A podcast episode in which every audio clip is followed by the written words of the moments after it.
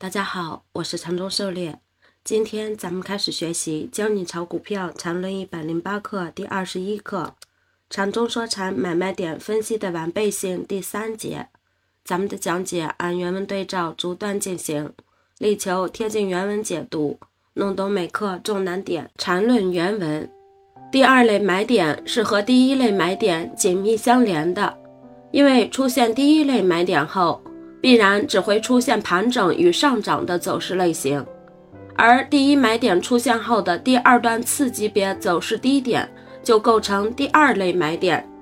根据走势必完美的原则，其后必然有第三段向上的次级别走势出现，因此该买点也是绝对安全的。第二类买点不必然出现在中枢的上或下，可以在任何位置出现。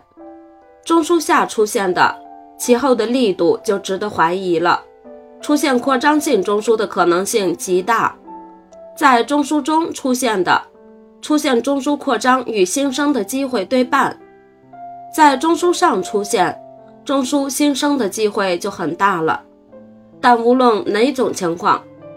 但无论哪种情况，盈利是必然的。狩猎解读：二买是相对于一买而言的。其买点也有绝对的安全性。二买相对于最后一个中枢而言，其位置有三种分类：中枢之下、中枢之中、中枢之上。其强弱也不言自明。最强的当然是在中枢之上的情况，也就是上一课所提到过的二三买合一。缠论原文：显然，第一类买点与第二类买点是前后出现的。不可能产生重合，而第一类与第三类买点，一个在中枢之下，一个在中枢之上，也不可能产生重合。只有第二类买点与第三类买点是可能产生重合的。这种情况就是，但第一类买点出现后，一个次级别的走势凌厉的直接上破前面下跌的最后一个中枢。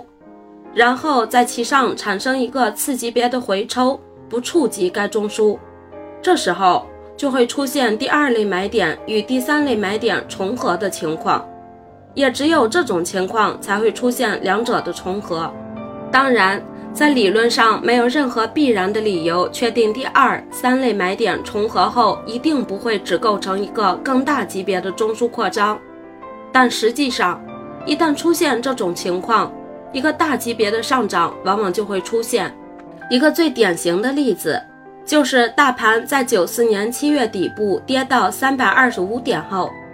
八月一日跳空高开，五分钟上形成单边上涨突破前面的三十分钟中枢，第二天大幅上冲后突然大幅回洗，形成五分钟的走势级别的回抽，那时候最高已经摸到快五百点。一天半上涨百分之五十，又半天回跌百分之十五，这样的回抽一般来说是很恐怖的。但如果明白第二类买点与第三类买点的重合道理，就知道这是最好的补进机会。结果第三天又开始单边上扬，第六天达到七百五十点，这是指数上最典型的一个例子了，而且。三百二十五点留下的缺口至今未补，中国几十年的一个大牛市，从指数上看，这是一个最重要的，这是一个最重要的缺口了，将支持中国股市几十年甚至上百年的大牛市。二三买重合往往意味着走势发生了强势改变，其后往往会形成大幅度更大级别的反转拉升，如上图中间所示。但是这只是概率比较大，并不是百分之百的。如上图右侧所示，二三买重合后，三买后不创新高转为二卖，则会与最近一个中枢形成扩展，从而演变成一个更大级别的中枢震荡。涉猎解读：第一类买点是下跌趋势背驰产生的，必然位于最近一个中枢的下方。而第三类买点则是次级别向上离开中枢后，次级别回踩不进入中枢形成的，其必然在最近一个中枢上方，因此第一类买点和第三类买点是不可能重合的，如下图。而第二类买点是在第一类买点之后形成的，因此第一类买点和第二类买点也不可能重合。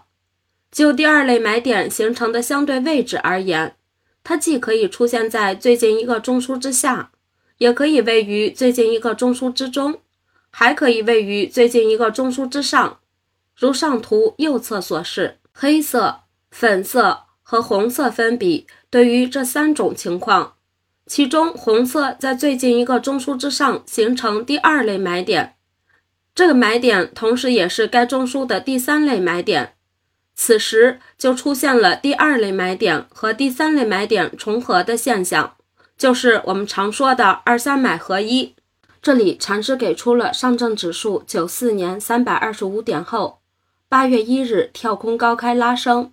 八月二日冲高回落，则形成了上图三十分钟中枢的第三类买点，同时也是三百二十五点这个一买点后的第二类买点。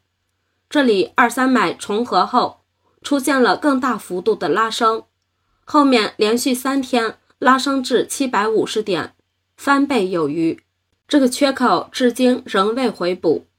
当然。这个缺口出现在九四年，当时市场体量还很小。随着后续市场的扩充，指数编制成分股不断增加，后来指数回补这个缺口已经是不可能的事情。